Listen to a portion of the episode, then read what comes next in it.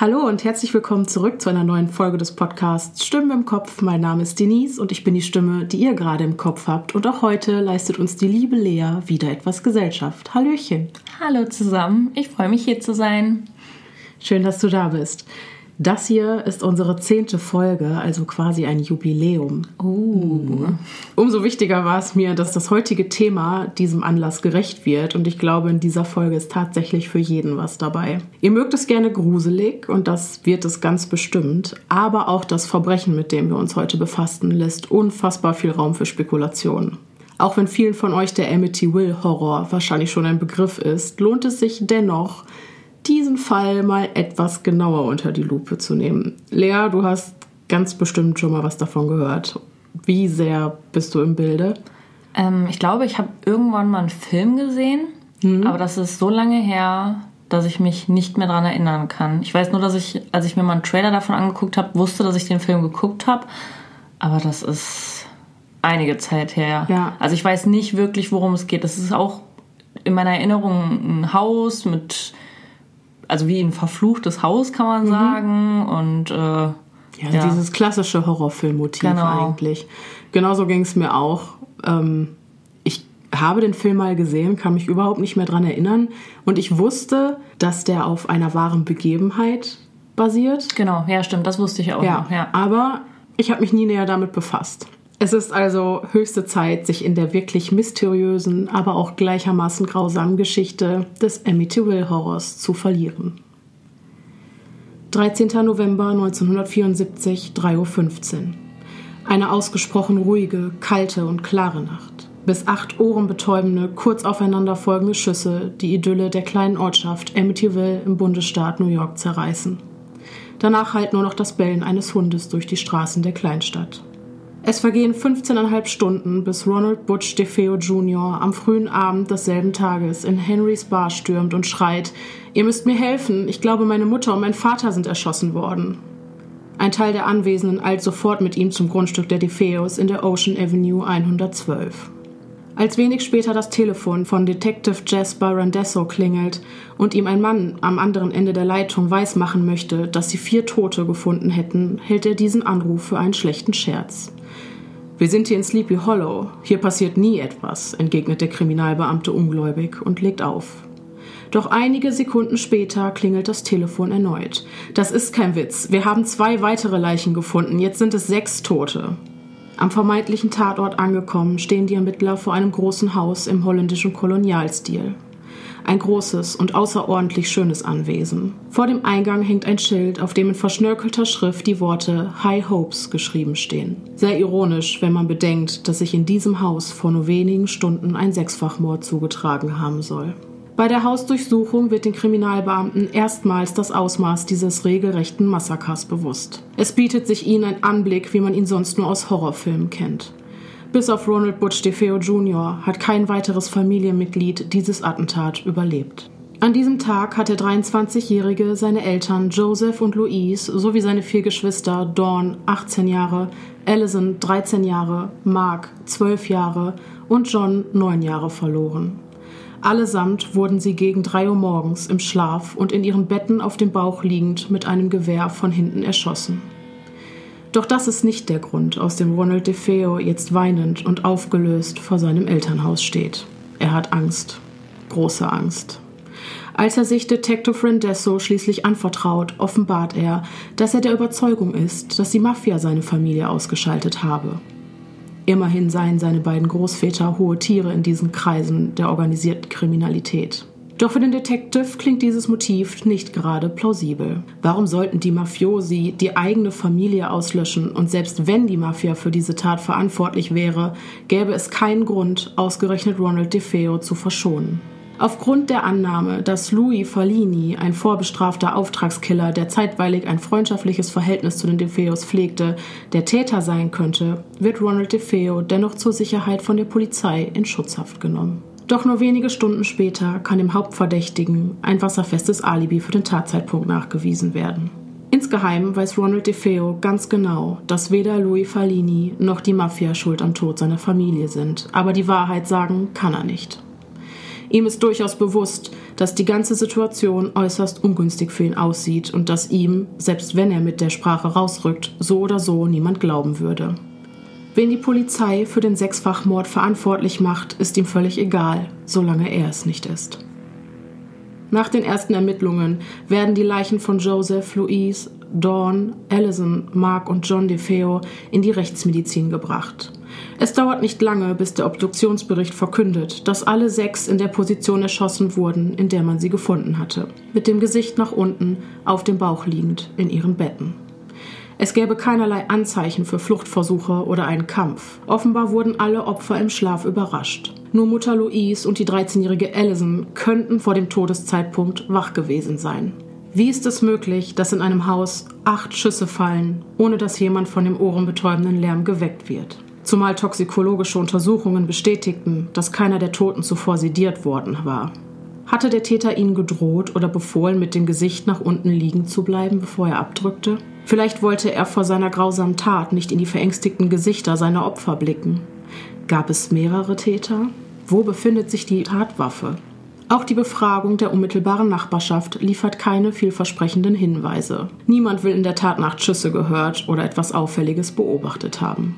Doch von ihnen erfährt die Polizei, dass der Überlebende Ronald Butch DeFeo Jr. in Amityville für sein hitziges Gemüt und seinen regelmäßigen Drogenkonsum bekannt ist. Es hätte regelmäßig heftige Auseinandersetzungen zwischen ihm und seinem Vater gegeben. Und tatsächlich. Je mehr sich die Kriminalbeamten mit der Vergangenheit der DeFeos beschäftigen, desto mehr scheint das Bild der perfekten, gut betuchten Familie aus der Vorstadt zu bröckeln. Das Familienoberhaupt Joseph DeFeo sei ein grausamer Mann gewesen, der seine Frau Louise und die Kinder, insbesondere Ronald, regelmäßig schlug. In diesem Haus wurde immer nur geschrien, heißt es in Zeugenberichten. Die Nachbarskinder hätten sich aus Angst vor Joseph DeFeos Wutausbrüchen, bei denen er seine Frau oder den ältesten Sohn schlug, nicht mehr getraut, zum Spielen vorbeizukommen. Ein Freund von Ronald DeFeo sagt aus, dass Louise häufig eine große Sonnenbrille trug, um ihre Veilchen zu verstecken. Sie war starke Raucherin, trank viel Wein und schluckte ständig irgendwelche Tabletten, um ihrer unliebsamen Realität zu entfliehen. Beschäftigt mit ihren eigenen Sorgen schien sie sich auch nicht weiter für ihre Kinder zu interessieren, sobald diese ein Alter von sechs Jahren überschritten hatten. Worte wie Ich hab dich lieb oder eine Umarmung Fehlanzeige. Das mangelnde Interesse der Eltern an ihren Kindern mag auch erheblich dazu beigetragen haben, dass Ronald DeFeo schon mit 15 Jahren auf die schiefe Bahn geriet. Von dem vielen Geld, das sein Vater ihm regelmäßig zusteckte, das einzig Positive, das der 23-Jährige rückwirkend über seinen Vater sagen kann, kaufte er Alkohol und bald darauf harte Drogen wie LSD und Heroin. Besonders zweiteres hatte es ihm angetan, so dass er es in den Wochen vor dem Ableben seiner Familie täglich neben einer Flasche Scotch konsumierte. Doch die Drogen machten ihn gefährlich und brachten ihn zunehmend in Schwierigkeiten, so auch in dieser besagten Nacht. Diese neuen Informationen über die Familie, die Tatsache, dass ein Ermittlerteam die Umverpackung einer Shotgun im Haus der DeFeos gefunden hatte und dass Ronald DeFeo sich allen Anschein nach mit Waffen auszukennen scheint, machen ihn über Nacht zum Hauptverdächtigen. Nachdem sich DeFeo in dieser Nacht unzählige Male selbst widersprochen hatte, gesteht er am nächsten Morgen, seine Familie erschossen zu haben. Den Entschluss habe er bereits zehn Tage zuvor, am 3. November 1974, getroffen, als sein Vater einen Billardqueue auf seinem Kopf zerschlug. Ich war wie ein Hund an einer langen Leine, sagt er, und der einzige Weg, sich zu befreien, habe er darin gesehen, die Person, die die Leine in ihren Händen hielt, zu eliminieren. Für ihn ging von seinem Vater eine so große Gefahr aus, dass DeFeo um sein eigenes Leben fürchtete. Auf die Frage, warum dann auch noch seine Geschwister ihr Leben lassen mussten, hat er keine Antwort. Einmal angefangen, konnte ich einfach nicht mehr aufhören. Es ging alles so schnell, heißt es in seinem Geständnis. Vermutlich war der Tod der vier Geschwister notwendig, um keine Zeugen zu haben. Ronald DeFeo holte die Shotgun aus seinem Kleiderschrank, betätigte achtmal den Abzug und tötete so sechs unschuldige Menschen. Unmittelbar nach der Tat habe er ein Bad genommen, sich umgezogen, die mit Blut besprenkelten Kleidungsstücke, die überall herumliegenden Patronen und die Tatwaffe entsorgt und sei dann, wie gewohnt, zur Arbeit gefahren. Die Shotgun will er an einer Schiffsanlegestelle und die Kleidung in einem Gully versteckt haben. Und genau dort werden die Beamten am nächsten Morgen fündig. Doch auch wenn DeFeo in dieser Angelegenheit die Wahrheit gesagt hatte, sind sie sich über den Wahrheitsgehalt seiner Aussage nicht so sicher. Es besteht schließlich immer noch Grund zu der Annahme, dass es einen Mittäter gab. Die Aufzeichnungen der Tatortermittler bestätigen, dass die Reihenfolge der Tötungen ungewöhnlich schnell ablief und die Tatwaffe nicht mit einem Schalldämpfer ausgestattet war. Da keines der Opfer versuchte zu fliehen, geschweige denn durch die lauten Schüsse geweckt wurde, ist es nur schwer vorstellbar, dass Ronald DeFeo die Tat im Alleingang begangen haben soll. Und tatsächlich, als am 14. Oktober 1975 der Prozess beginnt, schildert DeFeo eine andere Version der Ereignisse. Am besagten Abend habe Butch mit Heroin zugedröhnt bis spät in die Nacht vor dem Fernseher im Wohnzimmer gesessen. Alle anderen schliefen schon längst. Doch plötzlich hörte er ein dumpfes Gemurmel aus dem Nebenraum. Es waren ihm vertraute Stimmen, nämlich die seiner Familienmitglieder, die hektisch aufeinander einredeten. Als er sich auf das, was ihre Stimmen sagten, konzentrierte, will er gehört haben, wie seine ganze Familie sich gegen ihn verschwor und einen Plan schmiedete, um ihn zu töten. Kurz darauf wurde es um ihn herum wieder still, bis eine dämonische Gestalt in einer schwarzen Robe mit Kapuze den Raum betrat. Erst als sie sich ihm langsam näherte, habe er bemerkt, dass sie ein Gewehr in ihren schwarzen Händen hielt und es ihm anbot. Doch Ronald DeFeo konnte sich aufgrund seines Drogenrausches nicht rühren und habe einfach nur dagelegen. Als er wenig später wieder zu sich kam, sei es zu spät gewesen. Jetzt will er dem Gericht also weismachen, dass die Besessenheit vom Teufel oder einem Dämon ihn zu der Tat gezwungen hat. Im Zuge dessen plädiert sein Strafverteidiger William Webber für Schuldunfähigkeit aufgrund einer schweren Geisteskrankheit. Aber diese Geschichte kauft das Gericht dem Angeklagten nicht so recht ab. DeFeo sei zwar ein LSD- und Heroinkonsument, der laut eines psychologischen Gutachtens unter einer antisozialen Persönlichkeitsstörung leide, doch habe er nach der Tat wohl überlegt und rational gehandelt, indem er seine Kleidung und die Tatwaffe entsorgte. Demzufolge sei er sich seiner Taten durchaus bewusst gewesen. Doch auch wenn das Gericht die Aussagen für unglaubwürdig erachtete, wird DeFeos Behauptung, dass dämonische Stimmen ihn zu der Tat brachten, verheerende Folgen für das Haus an der Ocean Avenue 112 und ganz Amityville haben.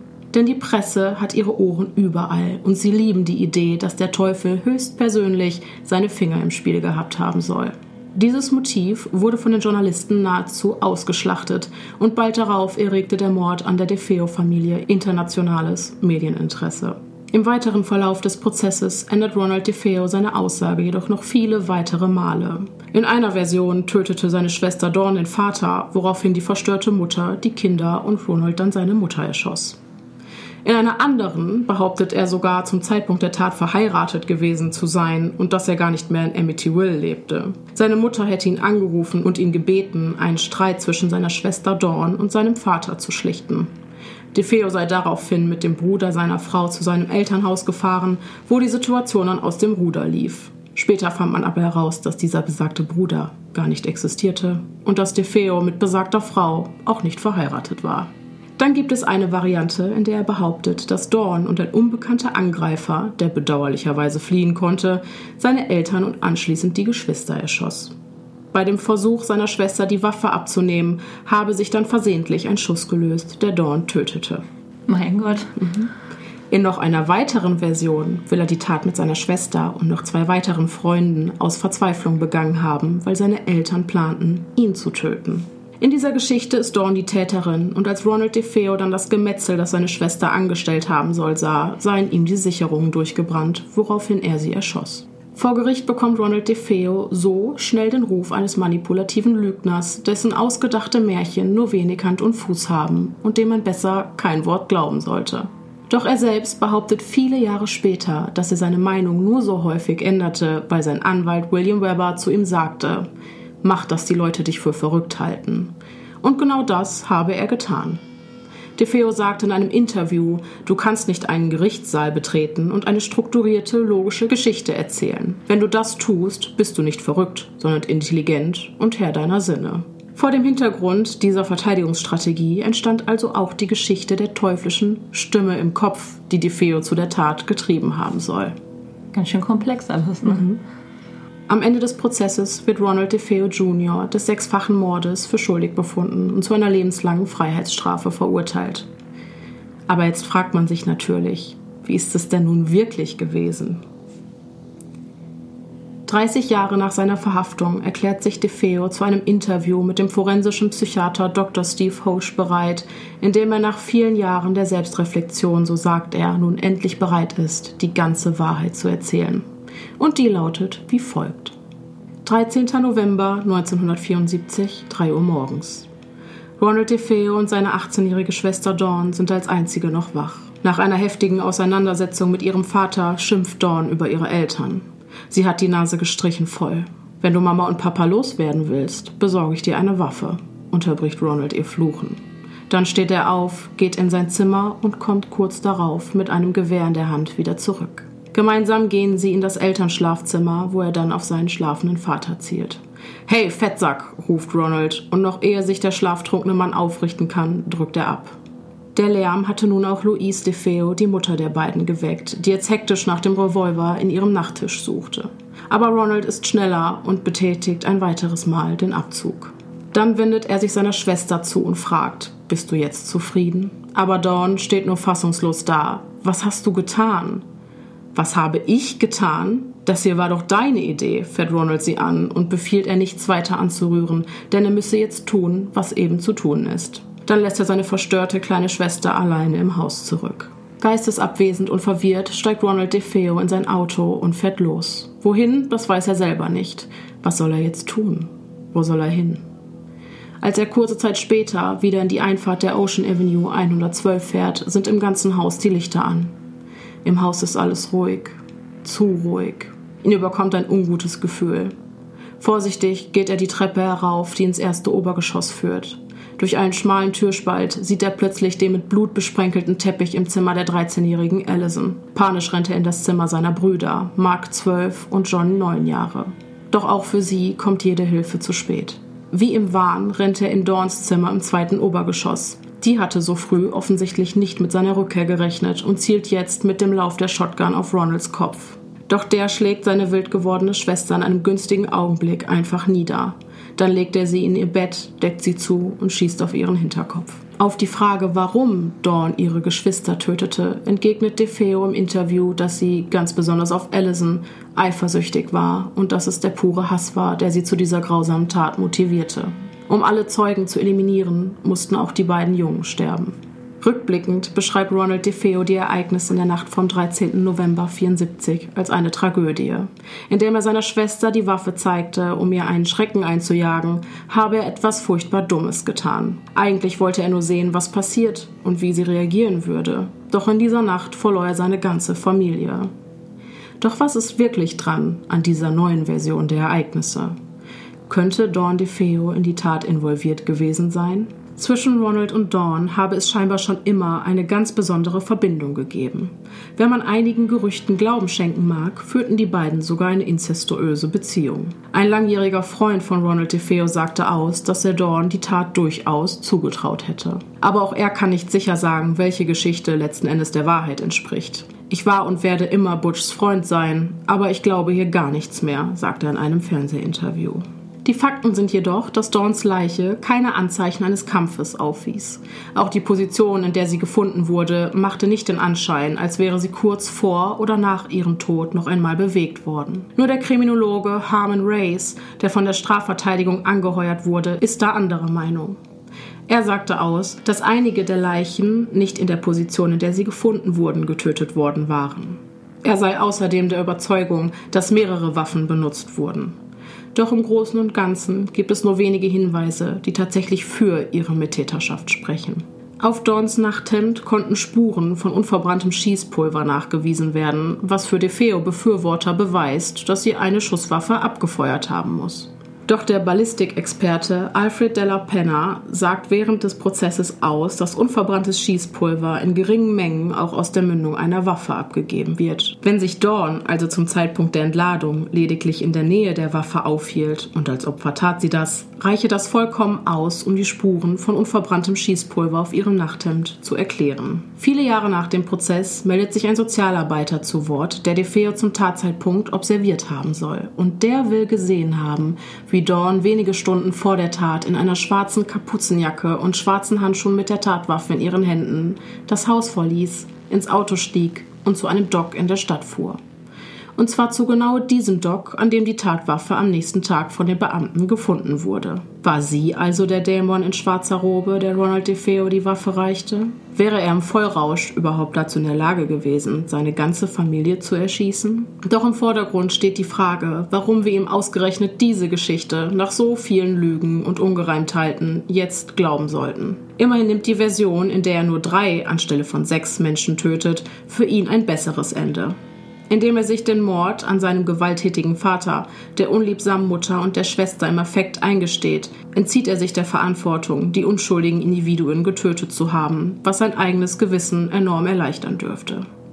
Denn dafür, dass seine Brüder Mark und John und die kleine Allison sterben mussten, gab es keinen Grund, kein Motiv. Ihr Mord wäre einfach nur bestialisch und kaltblütig. Wie sonst sollte er damit klarkommen, drei unschuldige, wehrlose Kinder getötet zu haben? Zu seiner Verteidigung entgegnet DeFeo, dass es ihm, jetzt wo er so oder so im Gefängnis ist, egal ist, was wir ihm glauben und was nicht. Außerdem, wie sollte er es geschafft haben, im Alleingang sechs Leute unter einem Dach zu erschießen, ohne dass irgendjemand von dem Lärm geweckt wurde? Das wäre seiner Meinung nach unmöglich. Während Ronald DeFeo sich mit diesen Argumenten vor dem Psychiater rechtfertigt, scheint er sich förmlich in Rage zu reden. Es war die Angst vor seinem Vater, die ihn dazu brachte, seine Familie zu töten. Das ist die Antwort, die Dr. Holt auf die Frage nach dem Motiv bekommt. Ronald DeFeo ist sich sicher, es wäre nur eine Frage der Zeit gewesen, bis sein Vater ihn getötet hätte.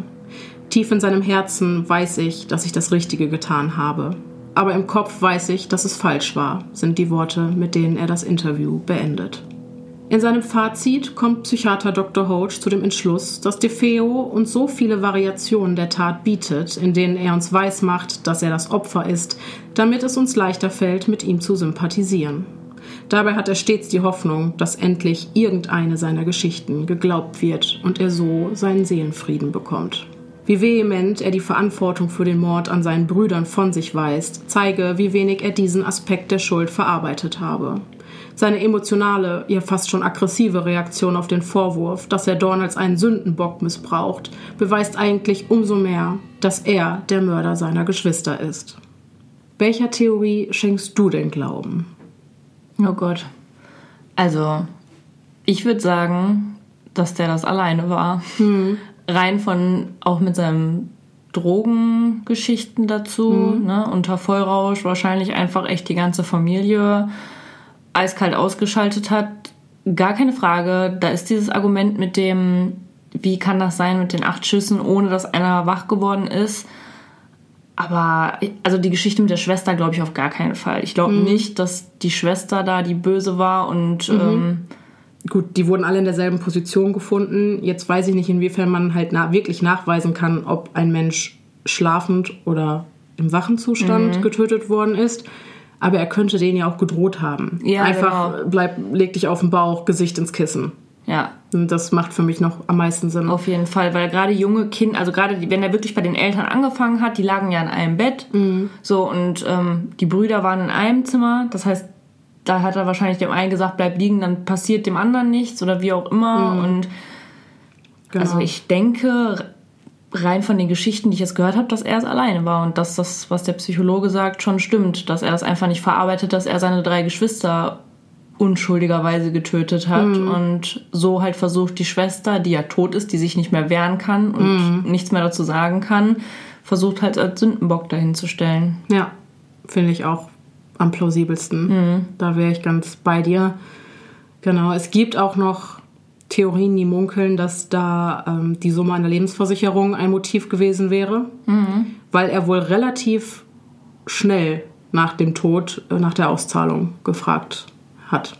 Ja. Mhm. Kann natürlich auch noch. Und mit der Gestalt, gut, wenn er an dem Abend unter dem Einfluss von Heroin war, kann das natürlich sein, dass er da was gesehen hat. Mhm.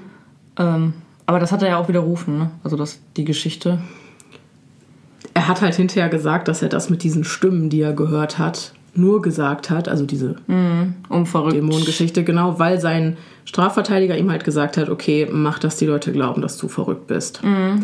Jetzt habe ich mich aber gefragt, meinst du denn, dass es für DeFeo nicht einfacher gewesen wäre, wenn er bei der Geschichte, dass er die Morde beging, weil er verrückt oder auf irgendwelchen Drogen war, geblieben wäre? Wäre es für ihn nicht einfacher gewesen? Damit wäre dann ja eigentlich gut gewesen, oder? Ja. Ja, damit hätte er auch eine Erklärung gehabt. Genau. Da habe ich mich halt nur gefragt, warum ändert er die Geschichte dann so viel später doch wieder, nachdem dieser, der Drops eigentlich gelutscht ist, sage ich mal. Mhm. Das Und konnte ich mir nicht erklären. In vielen der Geschichten ist die Schwester. Die, also in all den Geschichten, die du erzählt hast im Nachhinein, war ja immer die Schwester mit Teil des ganzen genau. Bösen irgendwie. Ja. Und das Argument, was er sagt, ich sitze doch sowieso schon im Gefängnis, so für mich ändert sich durch diese mhm. Aussage nichts, ist ja auch richtig. Genau. Aber trotzdem für sein eigenes Gewissen vielleicht. Ja, das denke ich auch. Man muss auch dazu sagen, also seinen jahrelangen Drogenmissbrauch, man merkt und sieht es ihm an mhm. in diesem Interview. Ich kann euch das gerne in den Show Notes verlinken. Ich möchte aber noch mal kurz auf die Sache mit den Stimmen im Kopf zurückkommen, weil ich mich schon immer, seitdem ich diesen Fall kenne, gefragt habe, ob sein Drogenkonsum vielleicht das Stimmenhören, ob man dieser Version der Geschichte jetzt glauben mag oder nicht, verursacht hat. Hm. Wir wissen ja, dass die Feo zum Tatzeitpunkt unter keiner psychischen Erkrankung litt, die dazu geführt hätte, dass ihn irgendwelche imaginären Stimmen zu dem Mord an seiner Familie bewegten, so wie es zum Beispiel bei einer Psychose der Fall gewesen wäre. Das können wir also ausschließen. Die einzige psychische Erkrankung, die man bei DeFeo diagnostizierte, ist die antisoziale oder auch dissoziale Persönlichkeitsstörung. Die geht häufig mit einer ständigen Missachtung sozialer Normen, dem rücksichtslosen Durchsetzen der eigenen Ziele und einer hohen Risikobereitschaft einher. Strafen oder Sanktionen führen dabei in der Regel nicht zu einer Veränderung des Verhaltens. Die Betroffenen haben außerdem oft ein mangelndes Einfühlungsvermögen und empfinden daher keine oder nur geringfügig Schuldgefühle. Doch sie sind sehr wohl dazu in der Lage, die Gefühle anderer zu erkennen und diese für ihre eigenen Zwecke auszunutzen, zum Beispiel durch Manipulation. Dieses auffällige Verhalten ist meist schon in der frühen Kindheit und Jugend zu beobachten, so wie es eben auch bei DeFeo der Fall war. Er missachtete Regeln, log, schwänzte regelmäßig die Schule, geriet ständig mit anderen aneinander und war bereits vor seiner Tat zu einer Bewährungsstrafe verurteilt worden, weil er einen Außenbootmotor gestohlen hatte. Hm. Mhm. Und genau wie er geraten viele der Betroffenen im Erwachsenenalter auf die schiefe Bahn, werden kriminell und gewalttätig. Aber diese Erkrankung trägt nicht zu einer veränderten Wahrnehmung bei und kann dementsprechend auch nicht die Ursache für das Symptom der Stimme im Kopf gewesen sein. Mhm. Die Frage, ob Defeus Drogenmissbrauch die Ursache für die hypothetischen Stimmen gewesen sein könnte, habe ich dann aber an einen lieben Freund von mir weitergegeben, der im pharmazeutischen Bereich tätig ist und die Frage deshalb viel besser beantworten kann als ich. Und der hat mir Folgendes erzählt. Hallo Denise, vielen Dank für deine Rückfrage. Nummer 1. LSD ist ein sogenanntes Psycholytikum oder Psychedelikum. Es löst in der Zeit, in der es wirkt, eine sogenannte Modellpsychose aus. Es aktiviert bestimmte Rezeptoren im Gehirn und der Patient ist für die Dauer der Wirkung, auch wenn er ein ganz gesunder Patient ist, psychotisch. Sprich, er sieht Dinge, er hört Dinge, er nimmt Dinge wahr, die eigentlich nicht der Realitätswahrnehmung eines normalen Menschen entsprechen. Deswegen völlig klar, derjenige kann Stimmen hören, derjenige kann Farben sehen, derjenige kann Dinge riechen, schmecken, was nicht existiert. Und diese Modellpsychose kann auch über die Wirkung der Droge hinausgehen. Sprich, eine einmalige Konsumeinheit kann dazu führen, dass man für immer eine Tür geöffnet hat, die vorher geschlossen war. Nun sind Opioide wie Heroin, Heroin ist ein starkes Opioid, in der Regel, und das ist aber die Regel, und ähm, die Ausnahme bestätigt die Regel, antipsychotisch. Das heißt, wenn ein Neuroleptikum, also ein Antipsychotikum, nicht ausreichend gegen die Psychose hilft, kann man starke Opioide nehmen, um eine Psychose zu behandeln. Das macht man zwar nicht, aber man kann es. Opioide wirken sehr stark dämpfend auf die Nerven, auf die Nozirezeptoren und so weiter. Das heißt, dass alles, was psychotisch ist, was ja aktivierend ist im Körper, gedämpft wird. Nun kann es aber trotzdem sein, dass ein psychotischer Mensch selbst unter stärksten Opioiden wie zum Beispiel Fentanyl trotzdem immer noch seine Psychose lebt, also Stimmen hört, Farben sieht und so weiter. Es kommt auf den Schweregrad der Erkrankung an. Aber in der Regel wirken Opioide einer Psychose entgegen. Vielen Dank, Juma, für diese verständliche Erklärung. Die Quellen zu diesem kleinen Beitrag findet ihr übrigens alle in den Show Notes. Zusammenfassend kann man also sagen, LSD könnte das Stimmenhören verursacht haben. Da DeFeo aber zum Tatzeitpunkt hauptsächlich Heroin konsumierte, ist es eher unwahrscheinlich, dass der Drogenkonsum diese Form der Halluzination verursacht hat. Wenn man einmal davon ausgeht, dass nichts unmöglich ist, bleibt noch eine einzige potenzielle Ursache, die zu DeFeos Tatenentschluss und der Wahrnehmung geheimnisvoller Stimmen geführt haben könnte.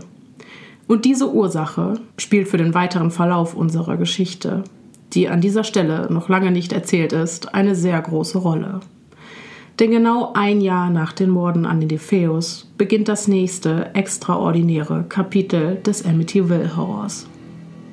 Im Dezember 1975 beziehen George und Kathy Lutz gemeinsam mit ihren drei Kindern Daniel, Missy und Christopher das Haus mit dem vielversprechenden Namen High Hopes an der Ocean Avenue 112. Das Anwesen hatte sie von Anfang an in seinen Bann gezogen. Beide liebten den holländischen Kolonialstil, in dem das Haus erbaut wurde. Sie konnten es gar nicht glauben, als die Maklerin ihnen den Kaufpreis für das riesige Grundstück mit eigenem Bootshaus im Garten offenbarte. 80.000 Dollar. Für ein Haus dieser Größenordnung hätte man ohne zu zögern auch 800.000 verlangen können. Die schreckliche Vorgeschichte von High Hopes hatte einen drastischen Wertverlust mit sich gebracht. Doch die Latzes störten sich nicht weiter an der dunklen Vergangenheit und hätten nicht einmal im Traum daran gedacht, dass ihnen schon kurz nach ihrem Einzug alte Geister einen Strich durch die Rechnung machen würden. Vom ersten Tag an wird das perfekte Familienglück durch unerklärliche Phänomene getrübt. Eine unnatürliche Präsenz scheint sich im Haus aufzuhalten. Nur eine Stunde nach der Ankunft im neuen Eigenheim stranguliert sich der Familienhund Harry beinahe im Garten. George hatte ihn zuvor an einer langen Leine draußen angebunden. Plötzlich rennt das Tier wie von der Tarantel gestochen los und springt über einen Zaun. Da seine Leine nicht lang genug ist, droht er zu ersticken. Als Familie Latz sein lautes Jaulen hört, eilen sie unverzüglich in den Garten, wo sie ihren geliebten Vierbeiner in letzter Sekunde befreien können. Um auf Nummer sicher zu gehen, bittet George Lutz einen befreundeten Priester, das Haus zu weihen. Als Vater Mencuso im Zuge dessen das Zimmer im Obergeschoss betritt, verspürt er sofort eine negative Präsenz, die sich mit ihm in dem Raum aufzuhalten scheint. Während Mencuso sein Gebet spricht, hört er plötzlich laut und deutlich, wie eine dunkle Stimme direkt hinter ihm sagt: Verschwinde. Der Priester leistet keinen Widerstand, verlässt den Raum und empfiehlt George und Kathy Lutz, dieses Zimmer besser nicht zu beziehen. Die unheilvolle Stimme aus dem Nichts erwähnt er nicht. Auf dem Heimweg fühlt er sich benommen. Auch die Elektronik seines Autos scheint außer Kontrolle zu geraten. Zu Hause angekommen, überkommt ihn ein ungutes Gefühl. Immerhin war der Raum, in dem er die ausdrückliche Warnung vernahm, einst das Schlafzimmer von Dawn DeFeo. In den folgenden Tagen bekommt auch Familie Latz den Zorn des Hauses zu spüren. Verschlossene Fenster und Türen öffnen sich von allein, seltsame Geräusche, die Kathy und George mitten in der Nacht aus dem Schlaf reißen, Schritte und Kratzgeräusche hinter den Wänden. Bereits in den ersten Nächten wird George immer um Viertel nach drei von einem Klopfen an der Tür geweckt. Während er wach liegt, überkommt ihn ein Gefühl des Unbehagens und der Ruhelosigkeit. Eine unsichtbare Macht scheint ihn wie ein Magnet runter zum Bootshaus zu ziehen. Nach etwa einer Woche vernachlässigt er zunehmend seine persönliche Hygiene, geht nicht mehr zur Arbeit und seine Persönlichkeit scheint sich zunehmend zu verändern. Wie im Wahn sitzt er jeden Tag stundenlang vor dem Kamin und legt einen Holzscheit nach dem anderen ins Feuer. In diesem verfluchten Haus wird es einfach nicht warm. Parallel dazu verhält er sich gegenüber seiner Frau und den Kindern zunehmend aggressiv. Daniel und Christopher sind eigentlich zwei wohlerzogene Jungen, doch die beiden scheinen alles, was Kathy ihnen an guten Manieren beigebracht hatte, vergessen zu haben. Die ständigen Raufereien brachten eine enorme Unruhe ins Haus, die auch Kathy an die Nerven ging. Hinzu kommt, dass auch sie nicht länger von den übernatürlichen Mächten, die im Haus an der Ocean Avenue 112 ihr Unwesen trieben, verschont bleibt. Eines Tages in der Küche nimmt Kathy plötzlich einen süßlichen Geruch wahr, der ihr sofort auf den Magen schlägt. Das Parfum einer Frau. Auch ihre Anwesenheit kann sie deutlich spüren. Immer häufiger berichtet die nun mehr verstörte und verängstigte Kathy ihrem Mann, dass sie von einer unsichtbaren kalten Hand berührt worden ist. Verschiedene Räume des Hauses werden in den kommenden Wochen immer wieder von Fliegenschwärmen heimgesucht. Selbst wenn die Latzes jede einzelne von ihnen töteten, kehren sie im nächsten Moment in noch größerer Anzahl zurück. Sehr ungewöhnlich, da wir uns mitten im bitterkalten Winter befinden. Eines Tages muss Kathy feststellen, dass das Innere der Kloschüsseln im gesamten Haus eine pechschwarze Verfärbung aufweist. Zunächst macht sie ihre Kinder dafür verantwortlich und beschuldigt sie, Farbe in die Toiletten gekippt zu haben. Doch Daniel, Christopher und Missy scheinen wirklich keine Ahnung zu haben, wovon ihre Mutter redet. Ihre unzähligen Versuche, die Verfärbung mit chemischen Reinigern zu entfernen, scheitern kläglich. Aber als wäre das noch nicht genug, taucht bald darauf eine grünliche, gelatineartige Masse auf, die aus den Wänden zu kommen scheint. Die lässt sich zwar mit einem Lappen entfernen, doch dauert es nicht lange, bis sich die schleimige Substanz erneut ihren Weg durch die Tapeten bahnt. Cathy und George sind ratlos.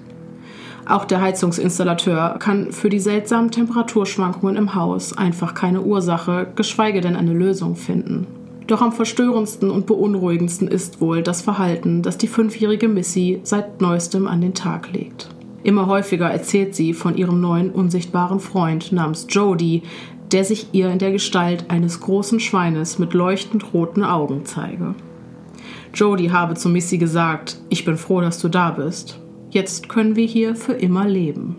Anfangs halten George und Kathy Jody nur für einen ganz gewöhnlichen Fantasiefreund.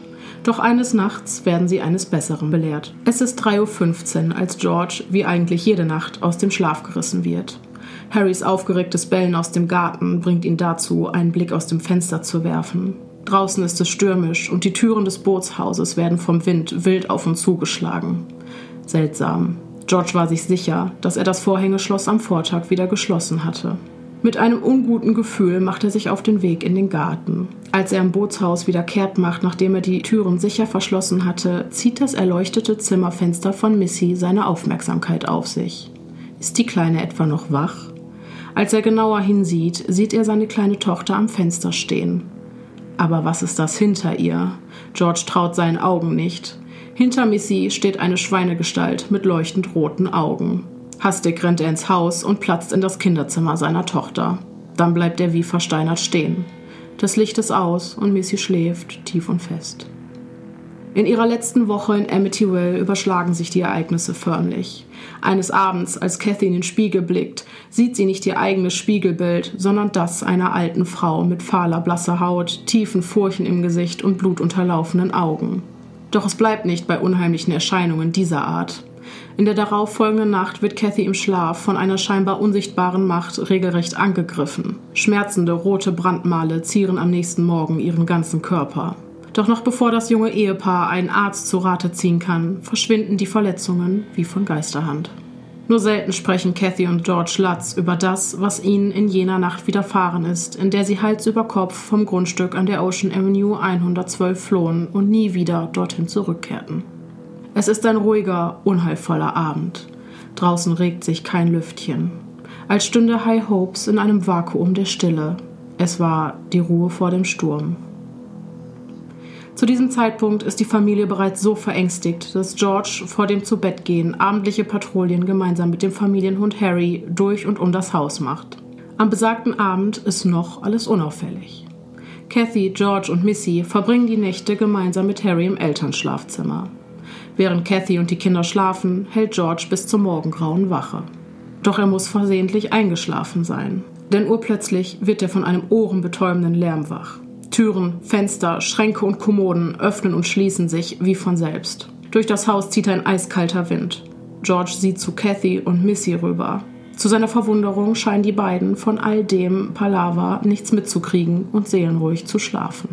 Als George versucht aufzustehen, ist ihm, als würde ihn eine unsichtbare Macht mit aller Kraft auf die Matratze drücken. Plötzlich verspürt George eine Bewegung am Fußende. Jemand oder etwas ist damit in seinem Bett. Noch bevor er seine Gedanken sortieren kann, merkt er, wie etwas auf sein Bein tritt. Etwas Hartes. Es fühlt sich an wie Hufe. Vor lauter Angst muss er das Bewusstsein verloren haben. Das nächste, was er bewusst wahrnimmt, ist das Schluchzen seiner Söhne, die aufgelöst neben ihm am Bett stehen. Da ist ein Monster in unserem Zimmer und es hat kein Gesicht. George weiß sofort, wovon Daniel und Christopher reden. Er selbst hatte die entstellte Visage vor wenigen Tagen in den Flammen seines Ofenfeuers gesehen. Ein grausamer Anblick, fast so, als wäre die Kreatur der Geist eines Menschen, dessen Gesicht zuvor von einer Kugel getroffen und von ihr zerfetzt worden wäre. Mit aller Kraft versucht George, sich aus den Fängen der unsichtbaren Macht, die ihn auf die Matratze drückt, zu befreien, und es gelingt ihm. Er rennt aus dem Schlafzimmer Richtung Treppe, doch plötzlich bleibt er wie angewurzelt stehen. Am oberen Treppenabsatz steht eine weiße Gestalt. Die Gestalt, die seine Söhne kurz zuvor in ihrem Kinderzimmer heimgesucht hatte. Jetzt steht sie nur da, starrt ihn an und zeigt auf ihn. George macht auf dem Absatz kehrt und rennt zurück ins Schlafzimmer. Steht auf, los, macht schon, wir müssen hier weg, schreit er. Durch die Panik werden Kathy und Missy aus ihrem tiefen Schlaf gerissen, die seiner Aufforderung ohne zu zögern Folge leisten. In Windeseile rennt die ganze Familie ins Erdgeschoss auf die Haustür zu, die durch das sich immer wiederholende, kraftvolle Öffnen und wieder Zuschlagen aus den Scharnieren gebrochen war. George hilft seiner Frau, den Kindern und Harry ins Auto. Dann setzt er sich ans Steuer, startet den Wagen und fährt mit quietschenden Reifen davon. Vor Erleichterung kommen ihm die Tränen, als er im Rückspiegel sieht, wie er High Hopes ein für allemal endlich hinter sich lässt. Nach ihrer Flucht kehrten die Latzes nie wieder in ihr Eigenheim zurück. Sie waren nicht mehr dieselbe Familie, die 28 Tage zuvor das Haus an der Ocean Avenue 112 bezogen hatte. Die verstörenden Ereignisse der letzten vier Wochen hatten sie alle verändert. George und Kathy Lutz, zwei Erwachsene, die das Übernatürliche immer für Humbug hielten, von Geistern und Dämonen aus ihrem eigenen Haus vertrieben. Die Familie kommt zunächst bei Cathys Mutter unter. George möchte das Haus nun von Spezialisten untersuchen lassen, um der Ursache für den Albtraum, den sie erlebt hatten, auf den Grund zu gehen. Im Zuge dessen nimmt der Sender New Yorks Channel 5 Kontakt zu den Lutzes auf, die möchten jetzt nämlich über das, was ihnen in High Hopes widerfahren ist, sprechen und hoffen, dass der Sender ihnen bei der Suche nach einem seriösen Spezialistenteam behilflich ist. Und tatsächlich, das wahrscheinlich bis heute weltweit bekannteste Medium, Lorraine Warren, nimmt sich dem Fall der Latzes an. An ihrer Seite ein Team bestehend aus weiteren Medien, erfahrenen Geisterjägern mit modernster Technik und Parapsychologen. New Yorks Channel 5 dokumentiert und filmt die gesamten Ermittlungen. Am 6. März 1976 trifft der Sender George Lutz am Rande des Grundstücks, denn er weigert sich bis heute, es jemals wieder zu betreten. Als Lorraine das Haus betritt, will sie eine beklemmende und bösartige Aura verspürt haben. Für sie gibt es keinen Zweifel. Dieses Haus ist von etwas Unmenschlichem befallen. Nicht etwa die Geister verstorbener Seelen. Finstere, dämonische Kräfte. Und die scheinen auch dem Kamerateam nur wenige Minuten nach ihrer Ankunft zuzusetzen. Einige begannen plötzlich sich seltsam zu verhalten. Ein Kameramann namens Steven klagte plötzlich über heftige Schmerzen in der Brust und sackte auf dem Treppenabsatz in sich zusammen. Ein Medium will in einem Fenster das Gesicht eines jungen Mädchens gesehen haben, das auf sie herabsah. Dann hörte sie ein leises Wimmern, woraufhin die ältere Dame zu dem Mädchen sagte: Suche das Licht und laufe darauf zu. Alle, die du liebst, werden dort auf dich warten. Dieses Medium will auch die Präsenz eines Teenagers gespürt haben, der zu Lebzeiten etwas Schreckliches getan hatte, das sein ganzes Leben veränderte. Bei einer Seance findet Lorraine Warren heraus, dass sich in den Gemäuern von High Hopes etwas befindet, das schon vom Anbeginn der Zeit existiere. Etwas ursprünglich Bösartiges, das in keinerlei Verbindung mit den Geistern der ermordeten Defeus stünde. Lorraine will unzählige, in weiße Laken gewickelte Leichen und finstere Gestalten in Roben, die sich vor dem Haus versammelten und sie durch die Fenster anstarrten, gesehen haben. Als sie das Zimmer im Obergeschoss betritt und ein Mann namens Marvin Scott sie fragt, was es mit diesem Raum auf sich hätte, antwortet sie nur Ich hoffe, ich werde der Hölle niemals näher kommen als in diesem Moment. Es war das damalige Schlafzimmer von Dawn DeFeo. Als das Medium Weihwasser auf den Boden träufelte, habe es sich angehört, als würde die Flüssigkeit auf heiße Steine treffen.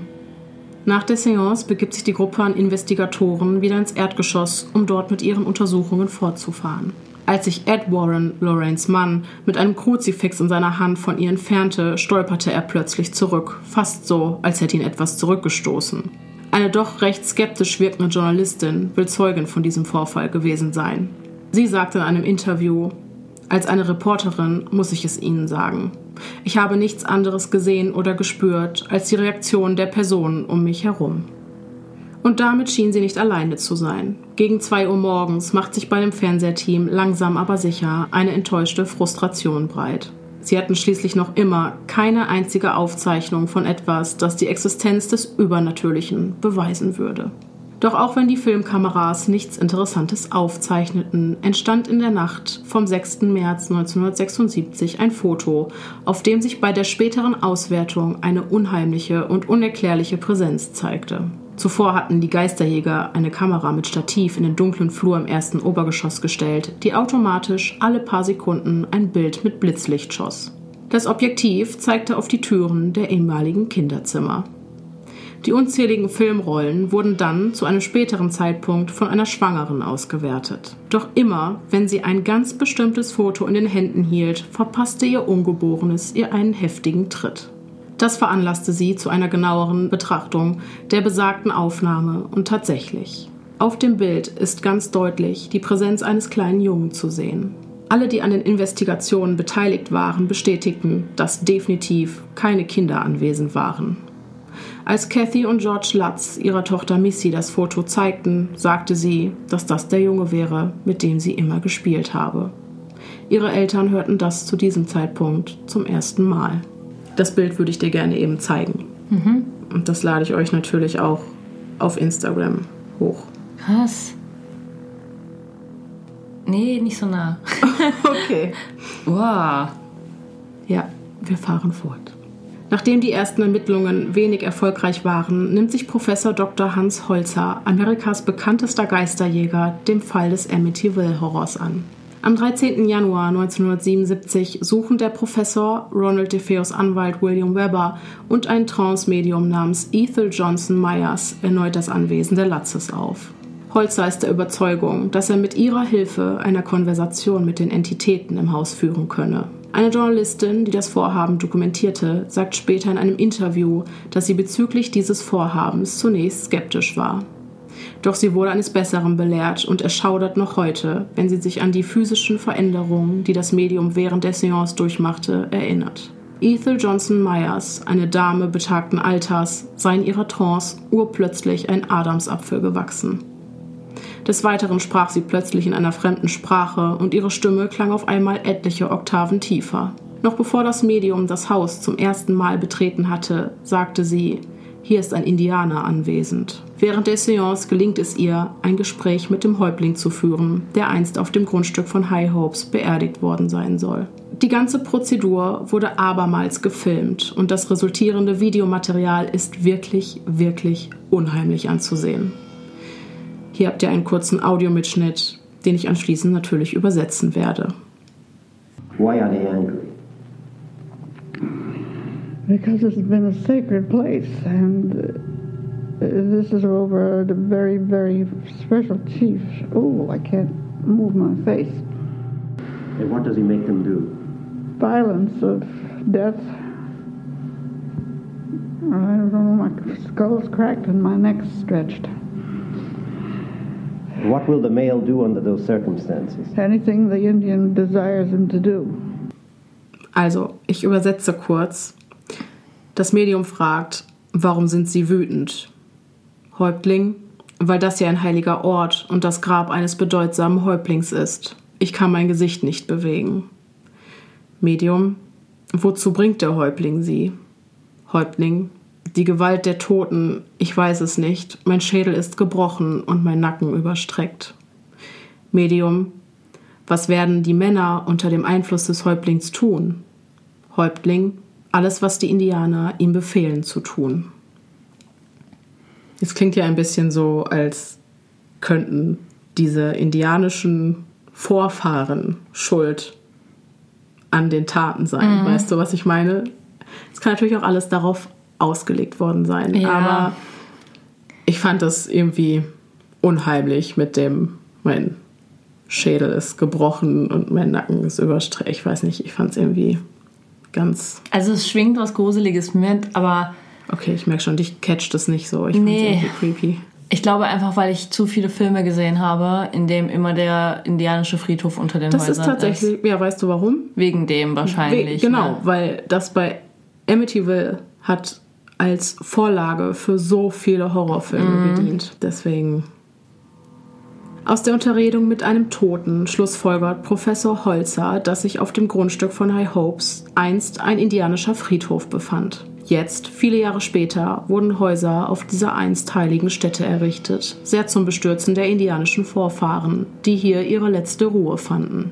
Holzer sagt, das Einzige, was der Häuptling will, ist, dass die Menschen sein Land verlassen.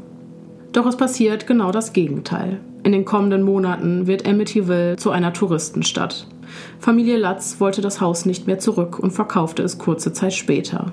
Um dem negativen Einfluss des Hauses und der Öffentlichkeit zu entkommen, zogen sie wenig später nach Kalifornien.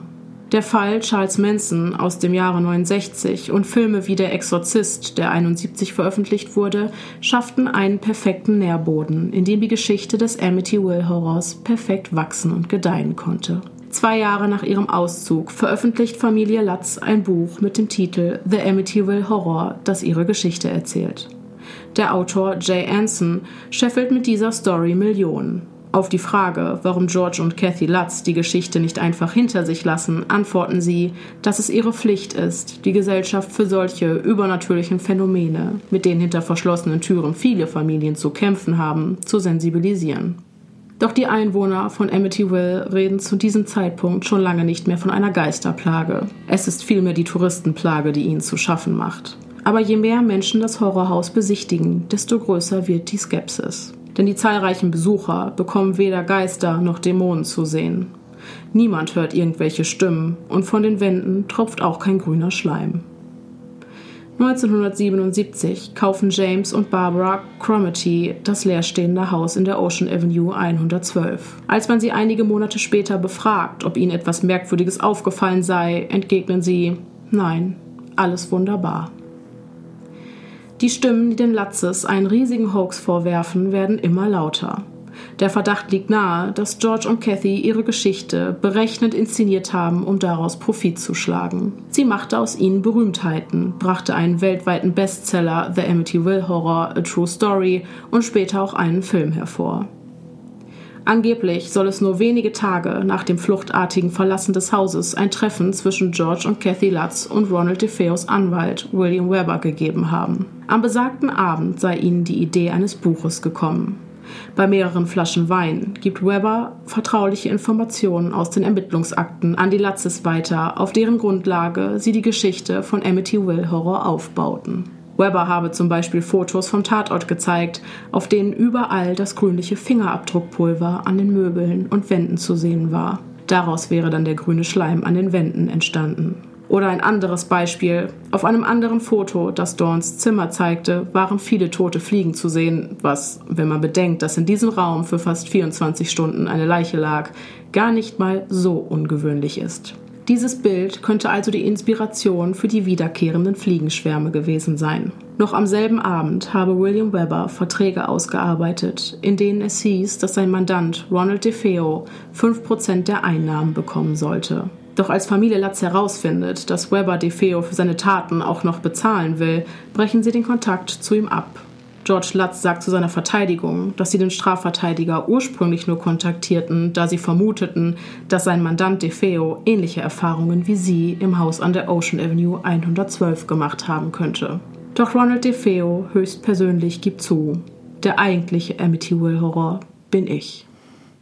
Was sagst du? Gibt's den Amityville Horror oder ist das alles nur ein Hoax?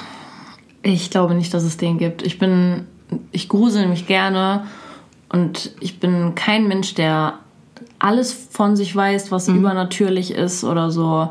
Aber in dem Fall glaube ich, dass da eine ganz tragische Geschichte passiert ist damals, in dem ein Mann seine ganze Familie getötet hat, um wahrscheinlich diese besagte Lebensversicherung zu mhm. kassieren, weswegen auch die Geschwister sterben mussten, weil es hätte ja dann nicht gereicht, nur die Eltern zu töten.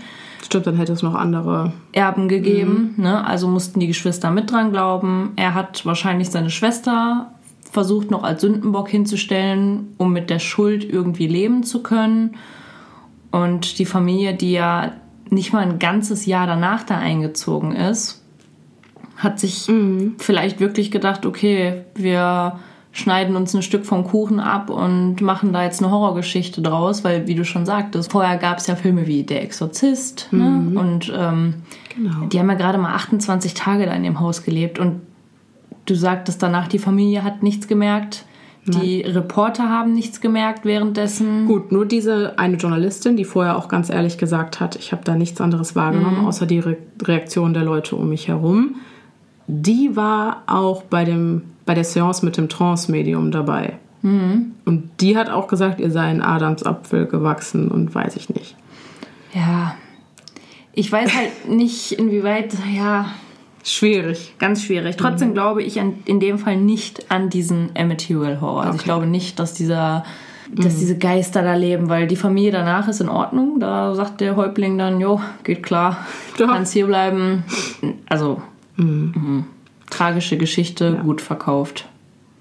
Wenn man so will, gibt es für den Spuk ja eigentlich nur einen einzigen Beweis und das ist das Foto von dem geisterhaften Jungen. Ja, gut, das habe ich jetzt gerade außer Acht gelassen. Genau. Darauf würde ich auch gerne nochmal zurückkommen. Ich als Skeptiker, der den Latzes aber auch gerne nach all ihrem Leiden glauben würde, habe mich nämlich gefragt, ob das Foto auch bearbeitet sein könnte. Und tatsächlich war Bildbearbeitung bereits im Jahre 1855 ein Ding. Anfänglich mit einer Art Weichzeichner und verschiedenen Belichtungseinstellungen.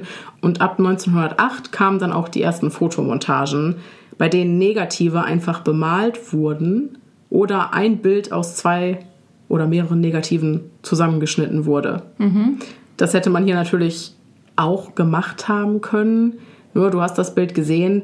Die Tatsache, dass diese Geistererscheinung hinter einem Treppengeländer steht, macht mich so ein bisschen stutzig. Ich kann mir gerade nicht erklären, wie man ein Bild von einem Jungen und das Bild des Flures so zusammensetzen kann, dass es so aussieht, als würde der Junge hinter einem Treppengeländer stehen. Weißt du, was ich meine? Ja, ich verstehe schon, was Ja. du meinst. Also das Bild sieht wirklich sehr realistisch aus. Genau. Das muss man Ja. ganz klar sagen. Das ist ein unheimliches Foto. Aber vielleicht Ja. gibt es da auch Mittel und Wege, von denen ich einfach keine Ahnung habe. Ich werde das Bild natürlich bei Instagram hochladen und vielleicht kann ja einer von euch eine Aussage über die Echtheit des Bildes machen. Fände ich mal ganz interessant. Ja, 1975, ne? Wie weit war man da, was Fotomontagen anging? Ja, wie gesagt, ich habe ein bisschen recherchiert. Es gab definitiv schon Fotomontagen lange vor dieser Zeit, aber Wie, inwieweit war es möglich, so ein Genau. Foto zu manipulieren? Ja. Genau. Es hat übrigens auch eine Zeichnung von Missy gegeben, die das dämonische Schwein namens Jody zeigte. Das Bild wurde dann auch einigen Nachbarn gezeigt, die daraufhin sagten, oh, das sieht ja aus wie die Katze, die Ronald DeFeo immer das Schwein nannte, weil sie so fett war. Dabei handelte es sich um eine Perserkatze, die immer außen auf dem Fensterbrett gesessen und von dort aus mit ihren leuchtenden Augen in das Fenster gestarrt haben soll. Das könnte also Das Schwein erklären. zum, bei vielleicht, ich weiß es nicht. Trotz aller Kontroverse haben sich Kathy und George Lutz getrennt voneinander einem Lügendetektor-Test unterzogen und den haben sie beide mit Bravour bestanden. Auch wenn man von diesen Tests jetzt halten mag, was man will, hat ihnen das hoffentlich ein bisschen mehr Seelenfrieden gegeben, weil in Amerika sind die ja durchaus relativ anerkannt, muss man sagen. Ja, das stimmt. Aber man hat auch schon von vielen Mördern gehört, die Ich diese weiß. Tests bestanden Ich haben weiß. und am Ende kam trotzdem raus, dass Ja. die es waren. Ja, die werden da doch noch benutzt, trotzdem. Ja. Ne? Also gut. Ne? Schwierig. Ich glaube es leider nicht. Mhm. Wenn es so sein sollte, tun die mir unfassbar leid, weil dann ist es bestimmt echt schlimm, auch wenn man äh, sowas erlebt und die Leute alle sagen, ja klar, ihr wolltet schön Kohle abgreifen. Ja. Also ich muss sagen, ich habe eh Mitleid, wobei ich nat- ich fände es, ich möchte halt eigentlich niemandem seinen Glauben absprechen. Mhm. Und nur wenn man daraus, aus dieser Tragödie, eine Story macht, einfach nur, weil man profitgeil ist, das wäre echt unter aller Sau. Absolut. Aber leider gibt es da genug. Und du hast ja gesagt, die Medien haben sich ja damals auf diesen Fall gestürzt. Du hast ja gesagt, als Mhm. dann der Prozess war, haben die Medien sich auch auf diese Geschichte mit der Dämonengestalt gestürzt ohne Ende. Ja, ja, sobald, also sobald das Thema einmal aufkam, wie gesagt, dass der Teufel da mit Ja, genau. Finger im Spiel haben könnte, klar, sowas liebt die Presse. Ja, und wenn die Familie das damals mitbekommen hat, diese, diesen Presseaufruhr und das mit diesen, mit der Dämonengestalt und mit dem Teufel und weiß ich nicht, vielleicht hatten die da Spaß an sowas, jetzt mal hart gesagt, und haben halt das Haus gekauft und haben sich gedacht, ja, wir machen hier unsere eigene Geschichte draus. Wäre natürlich krass, ne? Nur Ja. deswegen ein Haus zu kaufen und so. Ich weiß nicht, ob man. Es erinnert mich ein bisschen an, wir haben doch letztens diese schöne Horrorserie geguckt, Spuk im Hill House. ja, Da war das ja auch mit dem mit der Flucht über Nacht und Ja, ja, genau. Die Serie kann ich übrigens sehr empfehlen. absolut. Die ist super. Okay. 2004 verstarb Kathy übrigens an einer Erkrankung der Atemwege, die sie unfassbar schnell altern ließ. Und einige munkeln, dass die alte Frau, die Kathy in High Hopes im Spiegel sah, sie selbst kurz vor oder nach ihrem Tod war, dass sie quasi in die Zukunft gesehen hat. Und zwei Jahre später, im Jahr 2006, verstarb dann auch George Lutz. Wenn man heute die Namen der beiden googelt, steht dort nicht etwa George und Kathy Lutz, ehemalige Besitzer des Horrorhauses in Amityville, sondern die Berufsbezeichnung Drehbuchautoren, was zugegebenermaßen den Eindruck, dass wir ihnen auf dem Leim gegangen sind, verstärkt. Ja, das ist die Geschichte von Amityville. Mich würde interessieren, was ist mit euch? Sowohl welcher Version der Tat von Ronald DeFeo schenkt ihr euren Glauben? Glaubt ihr an einen Fluch oder eine Besessenheit des Grundstücks, die sowohl DeFeos Schicksal als auch das der Latzes besiegelt hat? Gab es den Spuk wirklich oder war alles nur ein raffinierter Hoax, um Geld zu scheffeln? Schreibt uns gerne eure Gedanken per E-Mail an podcast.stimmenimkopf.gmail.com oder auf Instagram. Da findet ihr uns unter podcast.stimmenimkopf. Und genau da findet ihr auch die passenden Bilder und Videos zur Folge. Eine kleine Anmerkung möchte ich noch zu den Quellen machen, die wie immer in Hülle und Fülle in den Shownotes zu sehen sind. Ähm, der Film The Amityville Horror diente übrigens nicht als eine meiner Quellen, da George Lutz die Filmemacher aufgrund der unsachgemäßen und übertriebenen Darstellung der Ereignisse sogar verklagte, schien mir das äh, als keine verlässliche Quelle. Und deswegen habe ich besser mal darauf verzichtet, mir den vorher anzusehen. Aber das können wir dafür jetzt nachholen. Wir gucken jetzt Amityville Horror. Auf jeden Fall. Sehr gut. Okay. Dann war es das von unserer Seite aus. Ich hoffe, es hat euch gefallen und dass wir uns beim nächsten Mal wieder hören. Bis dahin, bleibt sicher. Es, ist, gefährlich da draußen.